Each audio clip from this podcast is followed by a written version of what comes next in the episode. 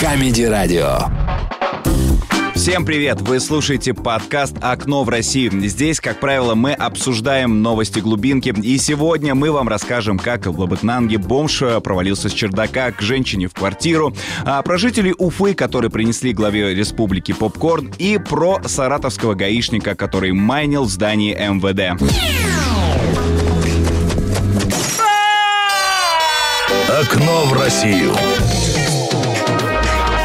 Так-так-так. Мужчина без определенного места жительства обрушил потолок в квартире жилого дома в Ямало-Ненецком автономном округе, ну, моя родина, елки Как сообщает Север Пресс, он угодил прямиком в туалет. Инцидент произошел в Лабытнанге, а, город такой есть. А, ночью бездомный бродил по чердаку жилого дома и в какой-то момент рухнул в квартиру местной жительницы.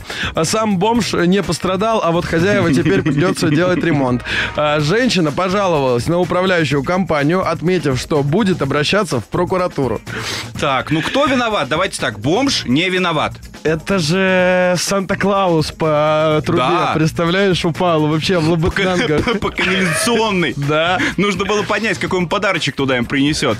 Жесть какая. Ну, Да, сразу же, прикинь, он, он, он падал, он же испугался. А когда ты пугаешься, что-то происходит в твоем организме, правильно? И раз, и в туалет. Да, слушай, а с другой стороны, а возможно, женщина э, целый год отправляла аффирмации в небо. Хочу мужчину, хочу мужчину, хочу мужчину. И мужчина спустился с небес сразу в то место, где он находится по 4 часа в день. Сразу в туалет, понимаешь?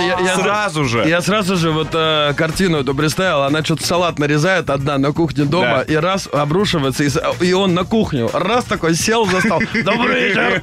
Они же всегда так разговаривают. Мадам, добрый вечер. А где заливная рыба у вас? Так, грибы-мутанты, слон э, и кукурузник. Мэр Нижневартовска показал, каким будет город в 2070 году.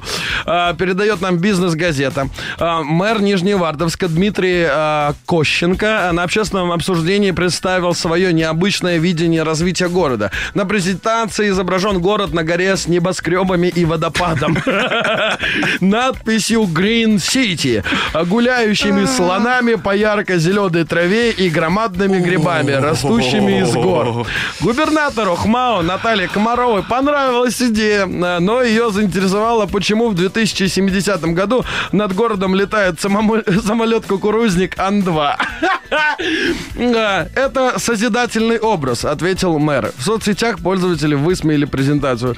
Ну, Обалдеть. Дмитрий, э, Дмитрий Коченко, что могу сказать? Значит, гуляющие слоны по ярко-зеленой траве, это что значит? Это значит, что Дмитрий нашел, Давай. на- нашел э, где-то в лесу по координатам что-то. Вот, Давай так скажем, наркотики — это плохо.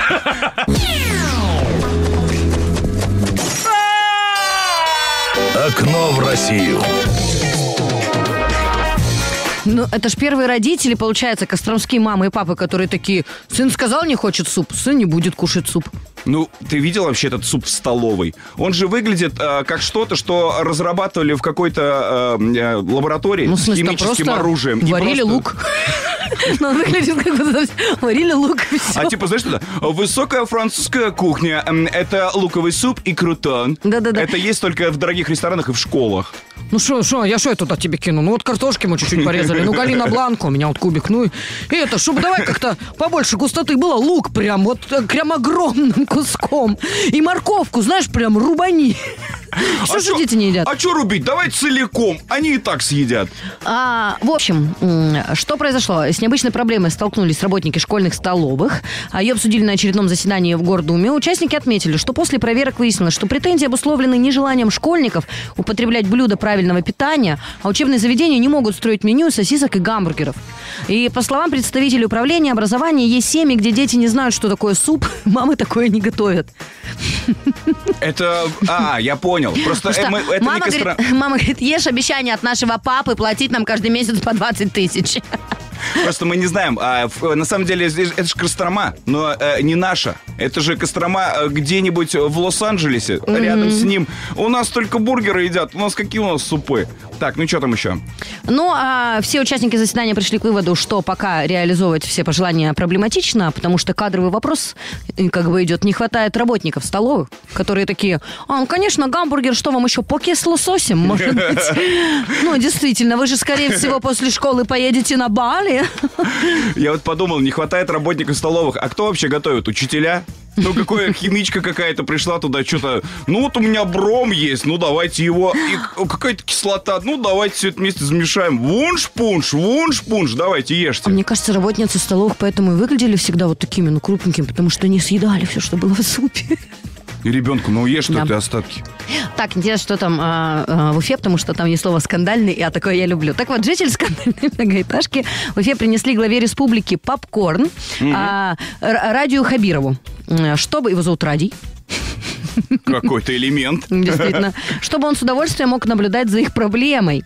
Об этом рассказала а, активистка против точечных застроек. Напомним, жителям дома удалось остановить стройку в своем дворе, но компания-застройщик потребовала жителей вернуть деньги за а, забор, который все жители собственноручно снесли, а также 7 миллионов рублей за консервацию стройки. Активисты уже просили Радия Хабирова вмешаться в ситуацию, оплатить из бюджета сумму за забор, однако пока ответа не поступило.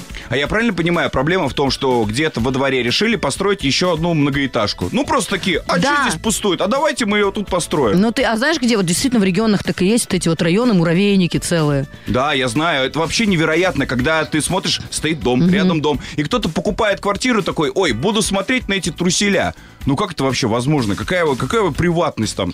Ну, да, во-первых, это, ну, и э, не очень, а во-вторых, я знаю, я представляю, как мне тоже было в какой-то момент обидно, когда мы все время смотрели «Салют» в Омске с 12 этажа, пока не вырос дом, Да, есть который, такое. ну, он еще так долго строился, поэтому, когда он достроился, мне стало обидно. Мы с ним вместе пошли в первый класс, ну, как я в первый класс, домом? у него только котлован вот этот как раз появился. Ой, помню, еще он маленький был, помню, Малюсенький. ямой он еще был, ямой был. И мы Ох. с ним, понимаешь, я, вот я закончила школу и закончилась стройка во дворе нашего дома, потому что Омск не Москва, там быстро все это не делается. То есть здесь, знаешь, знакомый мне, ну я купил на котловане, вот через два года заселяюсь. Через два? А кто здесь строит вообще? Кто это? Я не знаю, это Майнкрафт как-то? Или как это называется? Да, просто нам нужно построить зиккурат.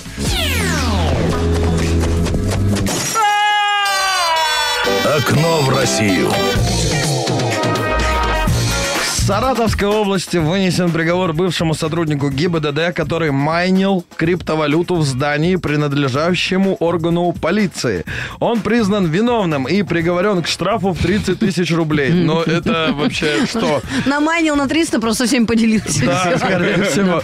Также сотруднику запрещено занимать должности на госслужбе и в системе МВД. Следствие установило, что сотрудник имел доступ к неиспользуемому помещению. му-му-му-му-му.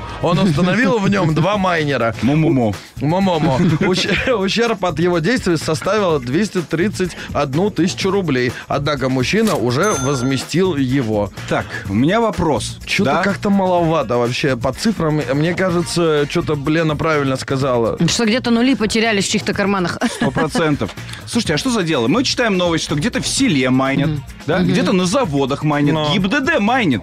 А мы здесь передовые, значит, технологии осваиваем, и мы вот до сих пор втроем ничего не майним. Где наши бабульки, где наши денежки? Андрюх, я еще знаешь, что вообще меня восхищает? Что этот чувак, он объяснил, что он делает своему руководству. Да. А это, ты помнишь, какие люди? Ты же выступал вот на МВДшных корпоративах, Сто наверняка. процентов, да. Вот эти э, Ха- 60-летние... Давай так начнем. а, Все, хорошие, Хорошие люди, люди, добрые, да. улыбчивые, Улыбчивые. с чувством юмора. Да. Но это же, вот иди, попробуй ему объяснить, что такое майнить и что такое криптовалюта. Майнить, там это что-то майна небесная. Мне кажется, слышишь, мне кажется, 231 тысяча рублей это счет за электричество. О, отдай и все. А этот, короче, прикинь, у него вот так вот два золотых слитка лежат. Хорошо, 230 переведу на карту. Скинь. А можно по номеру телефона? А сколько? А, он еще должен был отыгрывать. А сколько штраф? 30 тысяч рублей. 30 тысяч рублей. Ай-яй-яй. Завтра Прикольно. летим в Дубай. Что он перевел по номеру телефона чисто 02.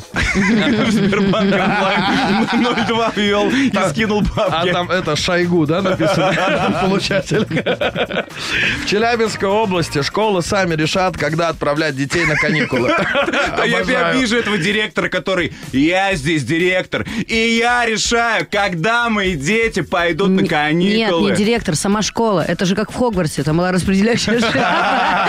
И школа такая, первый Б, вон из меня. первый, не- На каникулы. Не первый Б, а первый П. Пуффиндуй. Пуфиндуй отсюда быстро. Ой, я не хочу быть пуфинду, это одни лохи. А знак.ком передает нам эту новость. Часть школ заканчивает полугодие 24 декабря, то есть сегодня. А кто-то учится до 28 декабря, а кто-то до 30 декабря. Каждая школа решает сама. От этого же зависит, когда дети будут выходить с каникул. Кто-то чуть раньше, кто-то чуть позже, рассказала заместитель министра образования региона Елена Коузова. Ребят, Кто-то дело- закончит школу в девятом, кто-то в одиннадцатом. Тут, знаете, такая ситуация, если честно. Кто-то вообще, наверное, на второй год останется, кто-то уволится, кто-то в декрет из учителей идет. Я не думаю, знаю, кто-то физру прогуляет. Та- Там школа отталкиваться от родителей учеников. Такие, о, не, у тебя пьющие.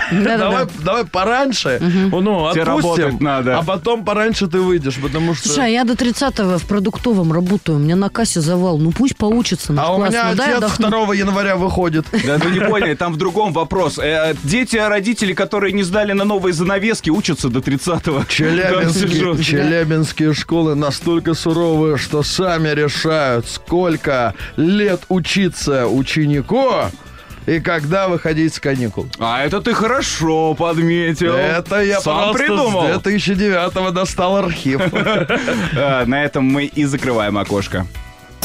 Самое серьезное шоу на Камеди Радио.